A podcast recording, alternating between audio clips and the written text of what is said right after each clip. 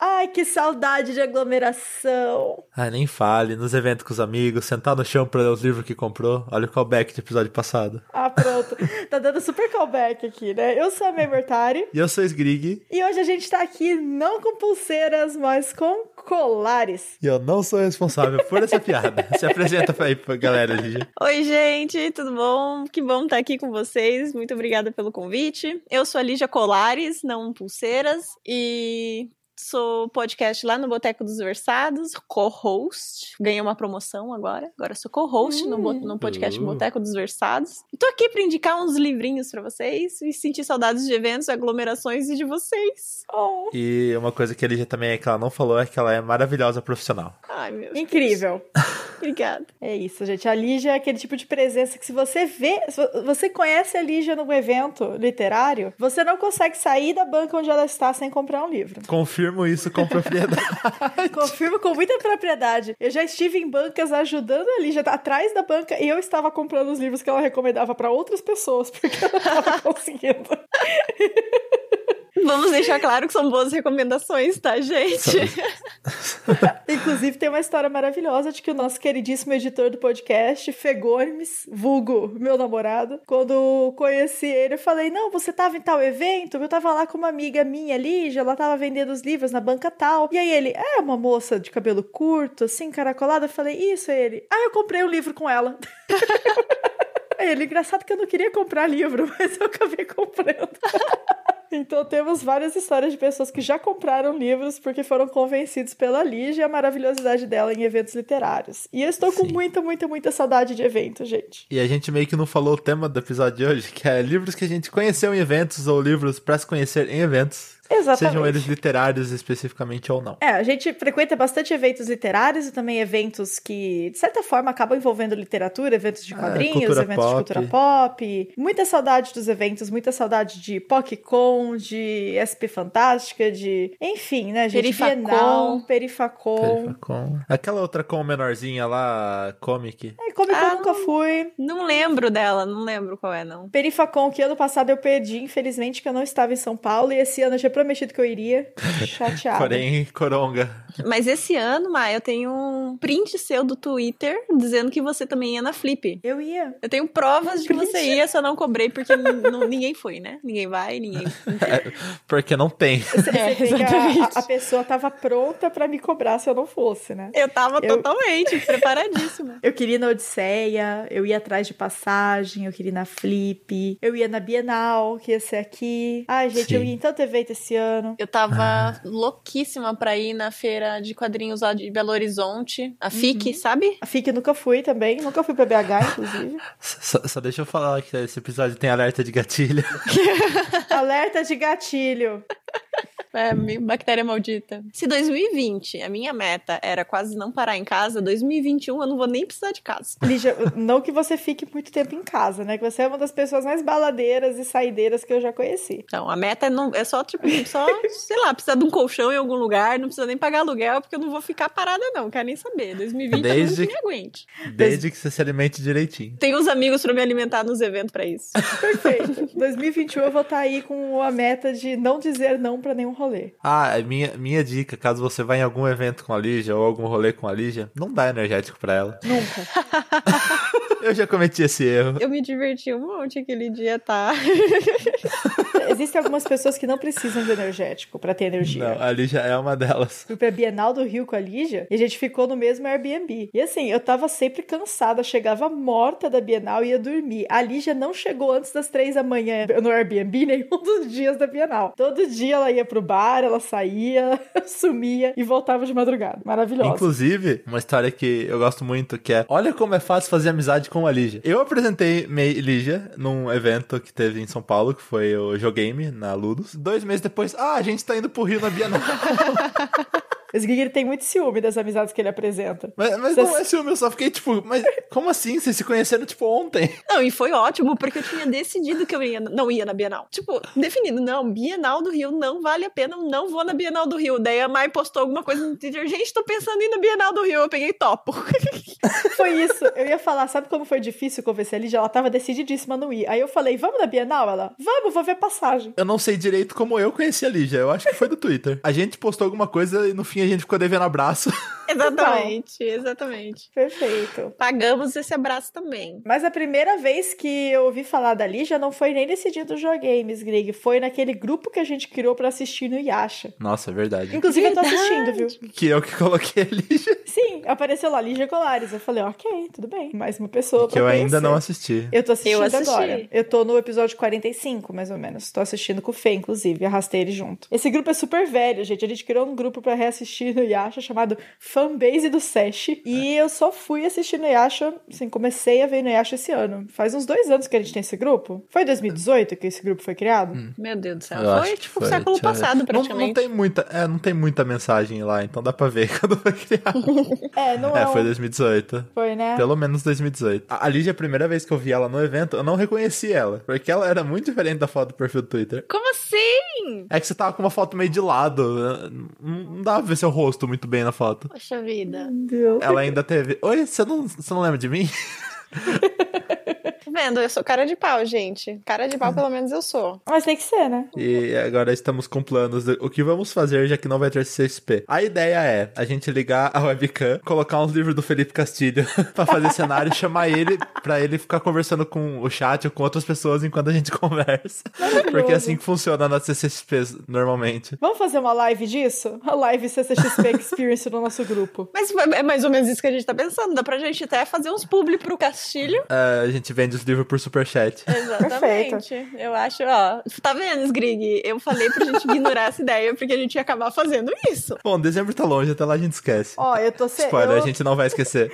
tô cedendo o chá de prosa aqui pra gente fazer essa live, hein? A gente vende os livros do Felipe pelo link da May. Perfeito, isso. Então vamos pros livros, né, gente? Vamos, vamos, vamos falar aqui sobre os livros. Então, Lígia, como você é a presença especial do dia, conta pra gente qual foi a sua primeira escolha de hoje. Vamos lá. Eu tentei trazer livro nacional, porque normalmente são livros nacionais que, eu que eu mais conheço nos eventos, né? A primeira indicação que eu posso trazer pra vocês foi A Princesa com Olhos de Gato, que ele é tipo uma releitura de um conto de fadas. A escritora dele é Gislene Vieira, ah, ele é na nacional, né? Saiu pela editora Modo, pelo selo Lumos, que eu acho que agora ela acabou, então eles estão analisando com outras editoras, pelo que a escritora me passou. É um livro curtinho, tem mais ou menos 250 páginas, de 2015. Ele não é muito conhecido e ele é uma releitura de um conto de fadas, assim, não de um específico, mas é uma princesa que ela foi amaldiçoada e o reino foi amaldiçoado com ela. Mas a diferença aqui é que no contexto, esse reino é o único reino pagão que está sendo rodeado pela, por reinos que estão se submetendo ao cristianismo. Então tem toda uma pressão religiosa e econômica para que eles se submetam, só que o reino não pode se submeter por causa da maldição da princesa. E ninguém sabe da onde que veio essa maldição. Então tem um fato, tem gente que diz que ela que está protegendo a religião deles, e tem gente que diz que é ela que está amaldiçoando o reino, sabe? E tem todo um desenvolvimento muito legal, mas não é um conto de fadas para crianças, no sentido de que ah, não existe Não tem final feliz. não é bem isso que eu quis dizer. Mas. Ok. Até pra não dar spoiler, né? Mas a É. discussão é muito mais. Mais adulta no sentido, só que com toques de fantasia e contos de fadas, sabe? Gosto muito, li muito rápido. A Gislene é uma escritora que ela não tem muitos livros publicados e ela passou por alguns problemas e não tá, não tá muito presente nas redes sociais nem nada. Mas todos os livros que eu li dela foram livros que você termina e pensa, puta merda. Então achei que valia a pena trazer pra vocês. Conheci, obviamente, não esqueci de dizer, né? Mas conheci na Bienal de 2015. É, de 14, 2015. 15 foi no Rio. Exatamente, foi conheci ela na Então, Bienal de 2015. Que é o ano que foi publicado o livro, então Sim. você conheceu logo no comecinho. Eu fui, foi a primeira Bienal que eu fui lá no Rio. Foi uma coisa muito doida também. Um dia eu posso contar Eu essa est- história pra vocês. Eu estava nessa Bienal. Fui na Bienal de 2015 ou 2017? Fui na de 2017, não fui na de 2015. Eu fui em uma Bienal do Rio. Eu fui em uma que foi só no ano passado. Foi a primeira vez que eu fui eu pro acho Rio. Que eu, fui, eu acho que eu fui 17. Em que- Bienal. 17? É, eu fui em três, então tá bem certinho. Sim. Nunca conheci, inclusive, vou pesquisar. A Lígia tá me vendendo o livro à distância. Mas isso acontece muito quando vem convidado aqui no Booklistas. Eu abro a Amazon e daí, tipo, o convidado falando, eu, ah, que legal, eu não tinha esse livro, acabei de comprar. Bem isso. É, na Amazon talvez não seja uma boa ideia, né? Porque pelo que eu vi aqui, tá naquelas. é, Deus, naqueles o que preços que meio aconteceu? sem noção. Gente, que absurdo! É isso, gente, tá por 300 reais na Amazon. Acho que não é o melhor lugar, realmente, pra pesquisar sobre esse livro. Mas tudo eu vi bem. na estante virtual por uns 15 reais. 15 reais, 20 Perfeito. reais. Perfeito. Então, 15 se dá não, pra pagar. você pode pegar emprestado também. Eu te empresto. Perfeito. Ah, eu vou, vou dar uma olhada na estante. Só tem edição Sim, física. eu estava na Bienal do Rio de 2015, só confirmando Olha aqui. só. Sim, gente, olha, no estante virtual tem por 15, 16 reais, tá tranquilo, viu? Tranquilo. Sgrig, agora conta pra gente qual é o seu primeiro livro de hoje. O meu primeiro livro, eu também conheci numa Bienal, mas foi na de São Paulo em 2014, que é A Ilha dos Dissidentes, da Bárbara Moraes. Também é um livro nacional, acho que todos os livros daqui hoje são nacionais. É da editora Gutenberg, tem 304 páginas e lançou em agosto de 2013. A Ilha dos Dissidentes vai contar a história da Sibyl, que é uma pessoa com superpoderes. Existem muitas pessoas com superpoderes em Ilha dos Dissidentes, e eles sofrem meio que um, uma rejeição, um preconceito, uma vibe bem X-Men mesmo. E quando é descoberto que a pessoa tem poderes, ela é levada pra uma cidade especial, e sempre que ela sair dessa cidade especial, ela tem que usar alguma coisa amarela na roupa pra indicar que ela é diferente e para as pessoas poderem atravessar a rua quando ela estiver passando. Porra. E essas pessoas com poderes, elas são chamadas de anômalos. A Sibyl tem uma habilidade de respirar embaixo d'água e nadar rápido. Tanto que ela é a única sobrevivente de um naufrágio. E assim que ela vai pra cidade especial, ela tem que se juntar a uma família adotiva nessa maior cidade de mutantes do continente. E fazer aulas especiais pra aprender a controlar seus poderes. E aprender como que é viver num mundo em guerra. Porque o mundo dela tá em guerra entre a União e o Império do Sol, que são esses tais dissidentes que vivem numa ilha. E uma coisa muito engraçada de quando eu conheci esse livro, eu não fazia ideia da existência desse livro. Aí o Eduardo Caroni, que é meu amigo, tava comigo na Bienal, ele falou: Olha, eu quero esse livro, vamos comprar. Eu falei, tá. Eu comprei o primeiro e o segundo livros, que é o primeiro e o segundo volumes, que é o que tinha lançado na época. E a gente foi pra fila de autógrafo. Era numa salinha, tinha fila fora e tal. E a gente entrou, estava quem na, na sala de autógrafos? Estava a Bárbara, obviamente, que é a Lógico. autora, e a Tassi, que atualmente é minha amiga. E tava uma discussão, as duas, não sei o que tem. Elas viram pra gente e falam: Fala pra ela não matar o Léo. Deu, pera, como assim? Eu ainda não sei se o Léo morreu ou não, porque teoricamente isso é no terceiro livro e eu ainda não li. Meu Deus. Você acredita que eu ainda não li? A Ilha dos Dissidentes é o típico livro que, assim, eu sigo a Bárbara Moraes no Twitter faz muito tempo. Acho que desde que eu entrei no, no ramo, assim, de blog literário, que foi lá pra 2013, eu sigo a Bárbara Moraes e eu sei da existência de, de Ilha dos Dissidentes desde o lançamento, basicamente. E eu nunca comprei esse livro. Eu, eu me sinto super mal por isso, inclusive. Porque é um livro que eu sempre tive vontade de ler. Eu sempre falo, não, não, eu vou comprar, eu vou ler, eu quero muito saber a história. E eu sou enrolada pra caralho, como todo mundo que ouve o Booklista sabe. Eu demoro muito tempo pra comprar as coisas que eu quero, eu demoro muito tempo pra ler as coisas que eu compro. E aí eu tô nessa, enroscada desde 2013, querendo ler o livro da Bárbara Moraes, essa trilogia dela que... A Bárbara depois, ela não chegou a publicar outro livro solo, né? Ela publicou mais contos. Publicou contos Uhum. em coletâneas, tem conto em Aqui em Falar da Terra, tem o conto em Todo Mundo Tem a Primeira Vez, eu acho. Eu tive uma, um- uma relação diferente com esse livro, porque eu tava na vibe de ler coisas meio Jogos Vorazes e coisas assim, e a capa me chamou a atenção e eu não tinha a menor ideia de onde tava vindo, mas eu peguei pra ler, né? Porque eu sou dessas. Mano, quando eu entendi que era um livro nacional de uma mulher que escreveu um dos casais que eu mais me diverti na minha vida, gente, quando eu. Assim, Sim. foi, foi um match de almas entre eu e o livro da Bárbara, de verdade. Porque eu me diverti horrores, e aí quando eu vi como ela descreveu, porque tem um romance, né? Mas é um romance bem suave, assim, não, tipo, o foco não é o romance, ah, não é isso, mas tem. Eu tive um chip super forte nos dois personagens. E quando ela escreveu isso e eu li aquilo, eu peguei, gente, é esse, esse tipo de romance que eu gosto. É, é isso que. É isso. É isso aqui. Além de toda a história que eu achei sensacional, devorei demais, assim. Eu, quando eu, tipo, meu Deus, é isso, é isso que eu gosto. É isso, meu Deus, obrigada. É isso, era isso que eu estava procurando e não sabia. Tá vendo? É assim que a Lígia vende um Olha livro. Eu tô querendo comprar Ilha dos Dissidentes que eu já tenho. Lígia, estou comprando comprando o livro agora mesmo, Lígia, é isso. Fa pode falar pra Bárbara que é mais um na sua conta. E ele ficou de graça no Kindle uma época. Sério. E eu baixei só pra ter, pra ajudar ela, porque realmente uh -huh, eu acho que super merece, assim. Ela escreveu, desenvolveu tudo muito bem, todos os cuidados. O terceiro livro, já falando pro Skrig, já que ele não leu, ela encerra as coisas com cuidado. Dá pra sentir o cuidado que ela teve com cada detalhe que ela escreveu ali e o carinho que ela tinha por cada personagem e o desenvolvimento de cada um deles, sabe? Uhum. Acabei de comprar Nossa, isso. E tem personagens tanto principais quanto secundários muito incríveis. Queijo comprado. É isso. Chegará na minha casa na quarta-feira, 2 de setembro. um dia depois desse episódio? Não, antes desse episódio. Antes, antes desse, desse episódio. episódio. Gente, então agora eu tenho sim a Ilha dos Dissidentes, vocês já podem começar a vir encher o saco pra eu ler. eu quero um, um vídeo no seu canal disso aí. Então eu vou fazer. Só preciso Por ler. favor, pra eu saber o que, que você. O react da sua leitura. Eu preciso saber agora. Faz um vlog de leitura de Ilhas Gente, eu sou horrível com vlog de leitura. Pra eu gravar vlog, eu tenho que estar com uma cara aceitável. Eu nunca tô. Aí... Mas acho que aceitável Tirando... no em 2020 mudou. Ah, travesseiro. Não, tipo, cara de travesseiro, cara despenteado é o novo mood. Não, mas é. é tá tenso. Ontem eu tinha uma live pra fazer. Eu tava chorando à tarde porque eu não queria aparecer ao vivo. Aí eu até falei pro pessoal, gente, eu vou fazer a live com uma máscara do Jigsaw, vocês que lutem.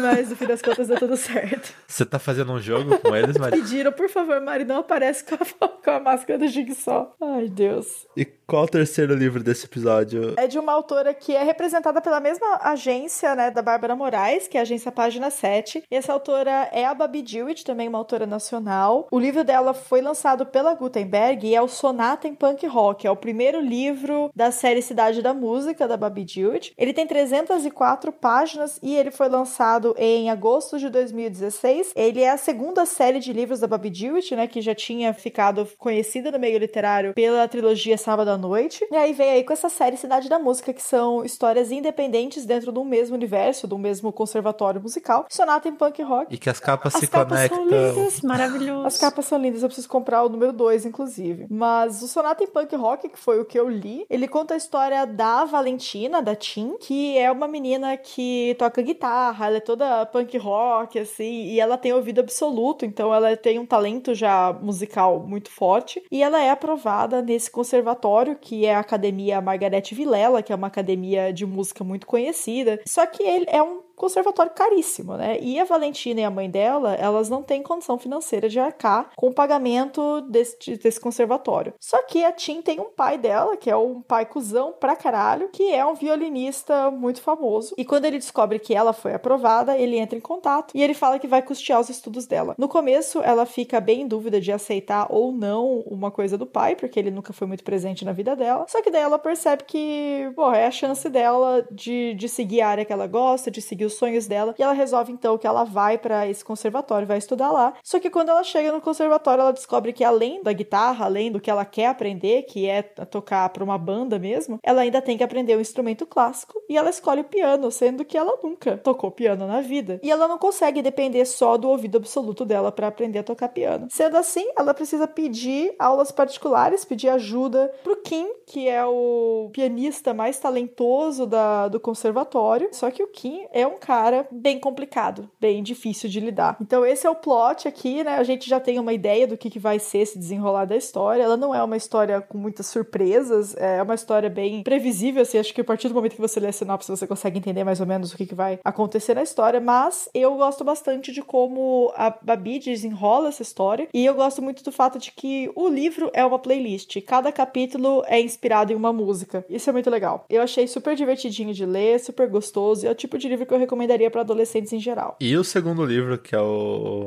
Alegro em Hip Hop, também ficou de graça na Amazon uma época. E a Babi ainda não lançou o terceiro livro, né, dessa série Cidade da Música, que pelas capas conectadas a Por... gente vê que tem alguém segurando um violino ali, mas a gente não sabe se isso é dessa capa, é da próxima, o que, que vai vir na próxima capa. Enfim, eu acho essas capas lindas. Eu achei o conceito da ilustração Sim, maravilhoso. são perfeitas. O terceiro vai ser uma violinista que toca o ukulele. Que toca o quê? Ukulele. Ukulele. Ah, pronto. Sei lá, só chutei dois instrumentos. Meu Deus.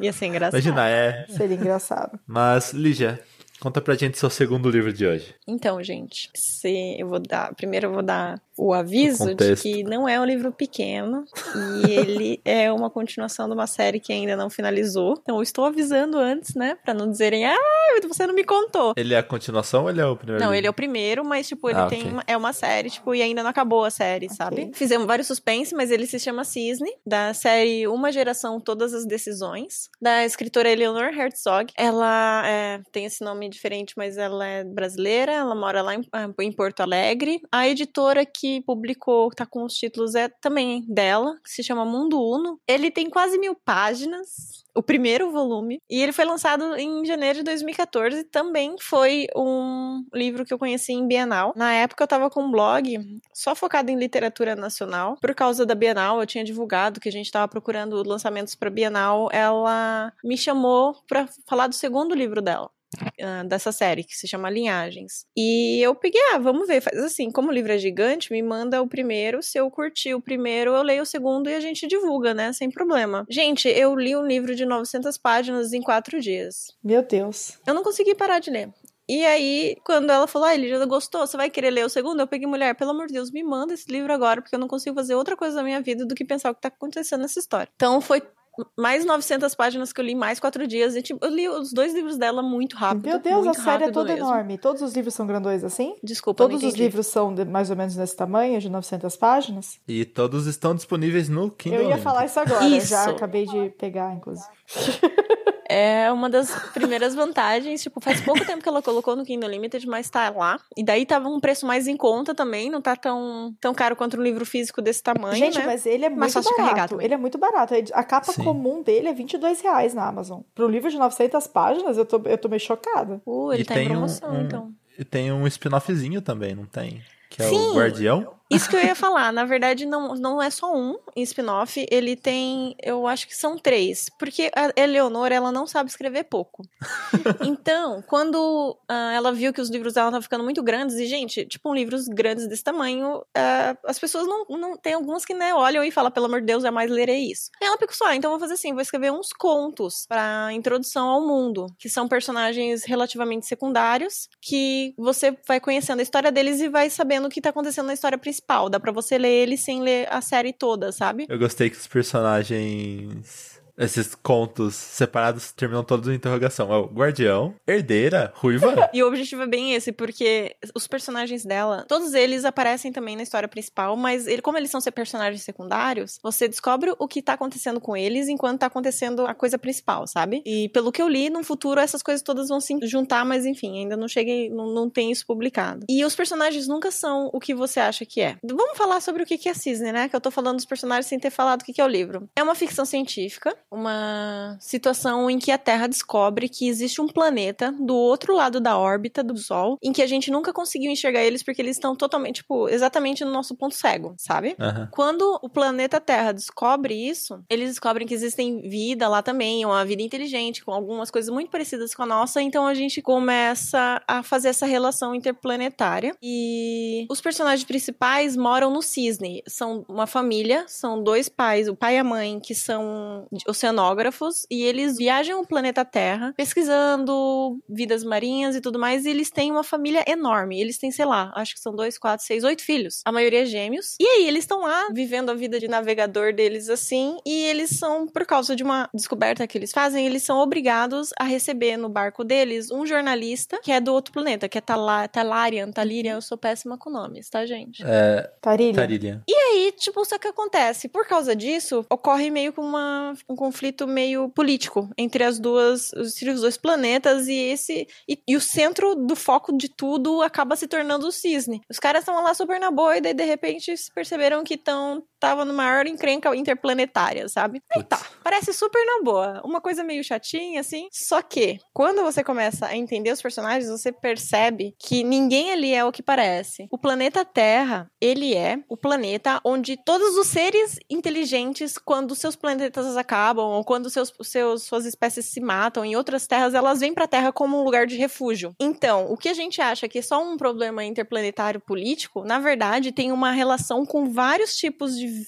seres vivos diferentes que estão vivendo na Terra e todos eles estão se envolvendo de alguma forma na, na Terra, no equilíbrio da Terra. Uma geração, todas as decisões, é porque esse equilíbrio tá tão sensível, tão sensível, que uma geração bem específica que vai ter que tomar decisões muito difíceis para ver se a Terra sobrevive ou não e ver quem se salva ou não. Ou seja, você acha que é uma coisa muito básica e daí quando você vai perceber, tipo, tem Atlantes e tem pessoas que vieram de outros planetas e tem alguns poderes, tipo, mentais e poderes físicos. E aí, quando você vai ver, meu Deus, e eu não tô falando nada para vocês, tá, gente? Eu tô falando, Ai, tipo, o básico do básico. Eu poderia passar a eternidade aqui falando para vocês. E eu vi aqui que tem duas edições de Cisne, a primeira e a segunda. E normalmente, quando você faz uma segunda edição, você normalmente corta umas coisas que não precisava. A segunda edição, ela tem 90 páginas gente, a mais que a primeira. É isso.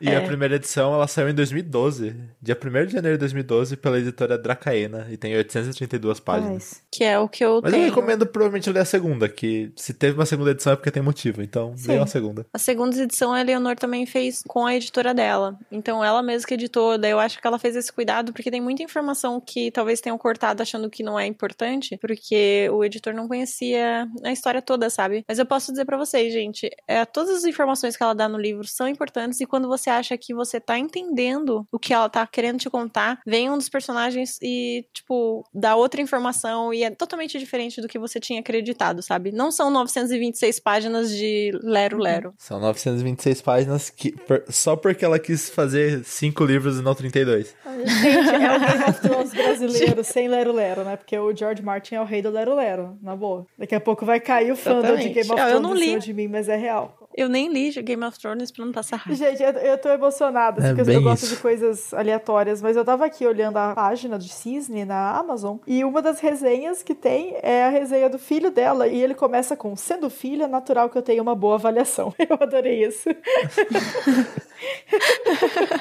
Achei muito fofo mesmo. É isso que eu espero da minha família se um dia eu publicar um livro, gente. Tô muito curiosa. Peguei aqui no Kindle Unlimited e não sei quando vou ler, mas tá, tá aqui. Tô em posse. É, se você. Eu indico, realmente, se você quiser começar. Pegar os menorzinhos, sabe? Tipo, o Guardião. Por exemplo, o Guardião eu gosto muito, porque ali você consegue entender como cada personagem tem seu próprio segredo e como eles nunca são o que parecem. É, sem falar que você também já se acostuma um pouco à escrita da autora, em vez de enfrentar as mil páginas de primeira. Exatamente. É, real. Que é o mais indicado de todos, né? Perfeito. Sgrig, agora conta pra gente qual é o seu segundo livro de hoje. O meu segundo livro é um livro que eu gosto muito, que é o primeiro livro de uma duologia e que o segundo livro ainda não saiu, o que é triste. E eu conheci ele num evento que é a CCXP, ele foi lançado na CCXP. Se eu não me engano, ele foi o primeiro livro lançado na CCXP e ele é da Intrínseca com o Omelete, que é a Ordem Vermelha, Filhos da Degradação, do Felipe Castilho. Ele é nacional, tem 448 páginas e foi lançado em dezembro de 2017. Ordem Vermelha vai contar a história de um mundo que é o Unterak, que é um mundo, pode ser medieval fantástico, não sei dizer assim. É um mundo com humanos, anões, gigantes, elfos, sinfos. E ele é reinado, governado pela deusa Una, que é a soberana total daquele lugar. Todo mundo tem a missão de servir ela sem questionar e fazer tudo que ela quer. E ela que importa e o resto foda-se. Mas como todo governo totalitário, todo reino liderado por um deus fodão, tem a equipe rebelde que tá disposto a destronar o líder total desse lugar. E conforme os dias vão passando, mais gente vai se unindo a essa causa para descobrir mais sobre ela, porque apesar de tudo, dela ser toda poderosa, ela é bem misteriosa, não se sabe muito. Provavelmente para não descobrir fraqueza, não descobrir nada. E um grupo bem distinto, eu diria, se reúne para enfrentar primeiro o mais temível guardião da Una, que é o General Progon, e tentar enfrentar ele e a deusa e tentar derrubar e salvar esse reino deles. E tem muito mais coisa envolvida que eu não quero falar muito para não estragar, mas tem tudo um rolê envolvendo um lodo negro e superpoderes e um falcão e assim vai. E uma das melhores, um dos melhores casais da história. Sim. Eu não lembro o nome da. Porque o Razi é uma das minhas personagens preferidas, né? Da vida. Sim. E ela é casada com a. eu não vou lembrar o nome dela. Mas, nossa, gente, é um casal tão fofo e tão. Vou, vou, tentar conseguir um áudio do Felipe falando o nome das personagens. Boa. Esse daqui, o, o Quero cara que eu perguntei pra Coloca- ele. Eu fiz um episódio com ele. coloca, Oi? tipo, o melhor casal é entre a. Aí entra o áudio do Castilho falando Razi e a. Deixa eu ver. Dá pra arranjar isso, hein? Eu fiz um episódio com Dá ele que eu fácil pra perguntei pra arranjar isso. ele. Vamos fazer isso aí, hein? Enfim, elas são um casal É. incrível, né? E lutadoras, guerreiras e Karsh são incríveis, e é E isso. reluzentes. Exatamente. E Ordem, Ordem Vermelha é tão incrível que tem uma manifestação no Twitter pedindo o segundo livro. Que o Érico Borgo já falou, tipo, gente, pera, eu tô tentando. CCXP, estamos aguardando esse segundo livro, pelo amor de Deus. Queremos. Pelo amor de Aquele Deus. aviso de sempre, né? E- Gente, não adianta mandar Ó. tweet pro Felipe Castilho. Vocês têm que mandar É, tweet não pro é ele que é o responsável. É isso, é o aviso de sempre. Uma recomendação, se você for ler Ordem Vermelha e não quiser ficar tão ansioso, não leia o prólogo. O livro é graficamente muito bonito, a capa é linda, o mapa dentro. O trabalho gráfico desse livro tá muito incrível, tá muito bonito. O mapa interno de Uterak, é, que fica bem no meio do livro, assim. Tem, são, tipo, três folhas, assim, de mapa. A coisa mais incrível.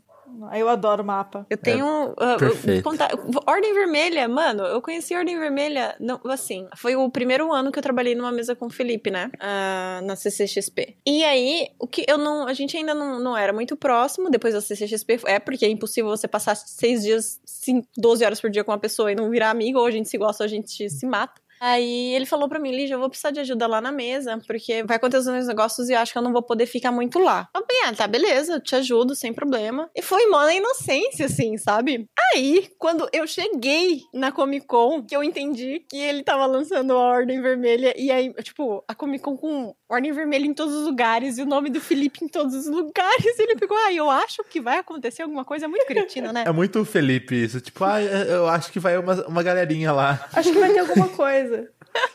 É bem isso. Mas não é de propósito, ele não entende a intensidade do próprio trabalho. Não.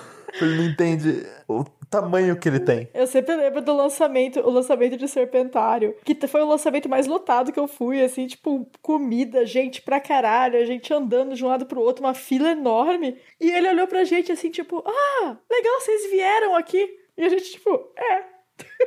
e ele, tipo, super emocionado porque a gente tava lá. Enfim, leiam Ordem Vermelha, cadê a Ordem Vermelha? Cadê O melhor é, tipo, pós-lançamento, Felipe cansado depois de ter assinado trocentos livros, tirado foto com um monte de gente. E a gente, e aí, onde a gente vai agora? Qual que é o rolê? Não, eu lembro da Acho gente que- lá e ele olhando, ele só olhou assim pra gente, vocês vão esperar, vocês vão esperar acabar, né? Eu falei, bom, eu já tava bêbada de champanhe, eu "Ah, Eu tava trocando altas ideias com a mãe dele, descobrindo que ela faz casinhas de fada. Gente, que pessoa maravilhosa que é a mãe do Felipe Castilho. E Eu tenho uma história envolvendo a Lígia e o Felipe que no momento foi desesperador, mas hoje a gente meio que dá risada disso, que é o dia do salgado, Lígia. Ah, não. Oh, não. Felipe Castilho é vegetariano. E Lígia, como uma boa amiga e trabalhando com ele na mesa, falou: Vou alimentar as pessoas cujas quais estou cuidando aqui na mesa. Eu fui lá com ela, a gente comprou salgado, ela pediu especificamente algum salgado que não continha carne. Daí a moça falou um de queijo lá, ela pegou, entregou pro Felipe e falou: Não tem carne, porque a moça falou que não tinha carne. Ele mordeu e, e, tipo, presunto, presunto, presunto. E, tipo, Rapaz. cuspiu, obviamente. E, tipo, eu nunca vi a Lígia tão furiosa na minha vida. Não com o Felipe, obviamente, com coisa do salgado. É, gente. Ela tava com um sorriso de raiva. Eu fico com raiva, eu fico parecendo uma psicopata, eu, Eu- fico rindo. Eu amo o conceito da pessoa. Eu acho que a Lígia é dessas. É aquela pessoa que tem um problema enorme acontecendo, ela abre o sorriso, vira e fala: Você chama o gerente pra mim, por favor? chama, chama o gerente, você precisa conversar com ele rapidinho.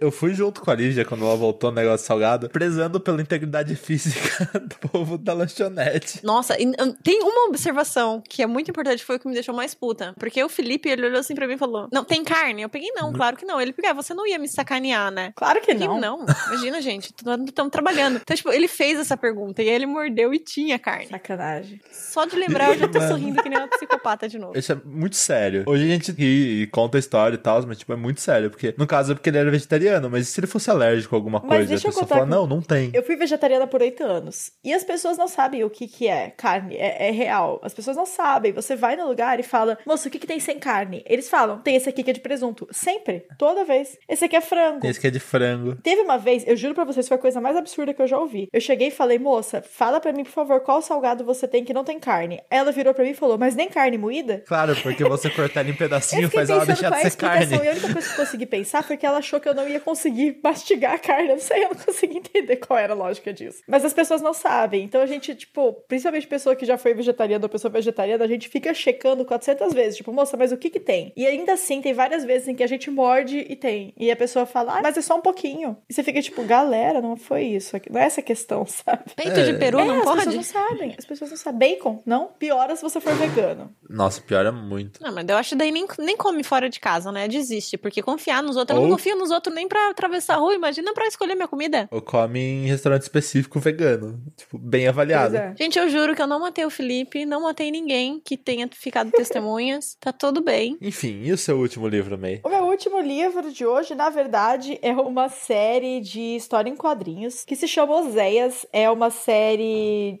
é, desenhada e escrita pelo Jonathan Marques. Ele também é um autor nacional e o trabalho dele é todo independente. A primeira publicação de Oséias é de fevereiro de 2019 e ele tem 58 páginas. Como que funciona? O John, ele. O John, eu chego super íntima dos autores nacionais. O Jonathan, ele publica o Oséias no Tapas e o link para quem quiser ver o Oséias vai estar na descrição do episódio. E ele publica normalmente uma página por semana quando o Oséias não está em, em ato, nem nada assim. Atualmente ele está publicando a quarta edição de Oséias. Então, a primeira edição, inclusive, foi teve um financiamento coletivo no Catarse para edição física, que eu tenho, que é muito fofinha, e atualmente ele está já na quarta edição de Oséias. E o Oséias, ele conta a história do Oséias Caetano, que é um cara que poderia se passar por um jovem paulistano comum, se não fosse pelo fato de que ele é um no trabalho do Jonathan, acho que ele descreve como licântropo. Ele, ele é um lobisomem, basicamente, e ele tem a habilidade de prever o futuro, às vezes. É maravilhoso. O Oséias, ele é um jovem negro de São Paulo, ele é LGBT. Então, assim, é um trabalho totalmente on voice, né? O, o John, ele é também o autor LGBT, o autor negro nacional que escreve sobre um personagem dentro da- das minorias dele. Então, é maravilhosa a forma como ele descreve o personagem, como ele trabalha esse personagem. É um personagem que eu gosto bastante. E a gente tem aqui duas histórias, basicamente, sobre Oséias. A primeira delas é a história dele como licântropo, né? E esse tipo de coisa que ele tem que enfrentar, os caçadores, os tipos de coisas que os licântropos têm que enfrentar na vida deles. E além disso, Oséias tem a vida dele de pessoa normal, relacionamentos, a família, é o trabalho. E eu acho muito linda a arte do Jonathan. O traço do Jonathan é um traço que eu gosto muito. Ele tem um traço que é muito dele. É aquele traço que você vê e você fala, opa, isso aqui é do Jonathan Marques. Eu acho maravilhoso, gosto bastante do Oséias. E você pode ler ele inteiramente pelo Tapas, o que é maravilhoso. Uma história muito fofa. E eu conheci Oséias, na verdade, pelo Twitter. Mas eu vou falar aqui de eventos, porque a primeira vez que eu vi uma arte, um print de Oséias, foi num evento que foi a PocCon, que foi onde eu comprei o zine do Oséias e também um print. E é lindo, é lindo, de verdade. Antes eu só tinha tido contato com o Oséias no Twitter.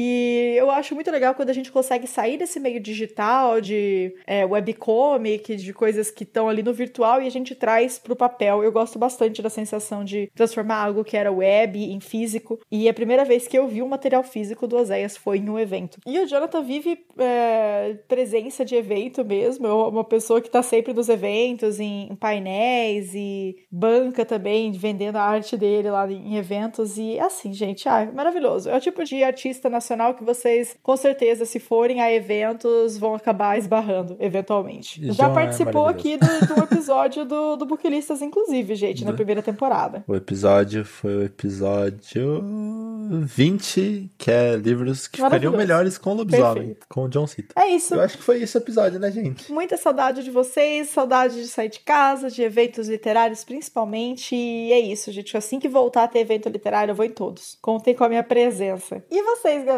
Eu vou tentar, porque né, Ah, não sou de é São só Paulo. vir pra cá. A Aí, gente arranja um lugar pra você ficar. É. Não, lu- lugar pra ficar não é o problema. Ah, o problema é o dinheiro. pra ir. Mas se você não sair daqui, você não precisa vir. Isso, e aí eu não consigo dinheiro pra sobreviver, porque eu não trabalho. Não vou falar nada sobre roubar bancos nem nada, porque vão dizer que eu tô coagindo. Ah, a Lígia sempre tem as melhores ideias, só quero dizer isso. e algumas envolvem Lógico. incêndios criminosos. E vocês, conta pra gente lá no Twitter quais livros vocês conheceram em algum evento literário ou não. É, você encontra a gente pelo Twitter, arroba Buclistas, e também pelos nossos Twitters pessoais e Instagrams também. Os meus são arroba Esgrigneiro. Vocês podem me encontrar nas redes sociais com arroba Lígia Secolares, principalmente no Twitter, e pode acompanhar o meu podcast, arroba Boteco Versados. E os meus são arroba Memortari também no Twitter e no Instagram, mas essas informações também estão lá na descrição do episódio, junto com as redes sociais da Lígia e todas as informações informações que vocês vão precisar. E do Botecos também. Perfeito, gente. Era isso. Lígia, muito obrigada pela participação aqui no Booklistas. Muita saudade. E a gente se vê então no próximo episódio, gente. Um beijo e, e tchau, tchau. Beijo, beijo gente. Tchau, tchau. Este podcast foi editado por Fê Gomes.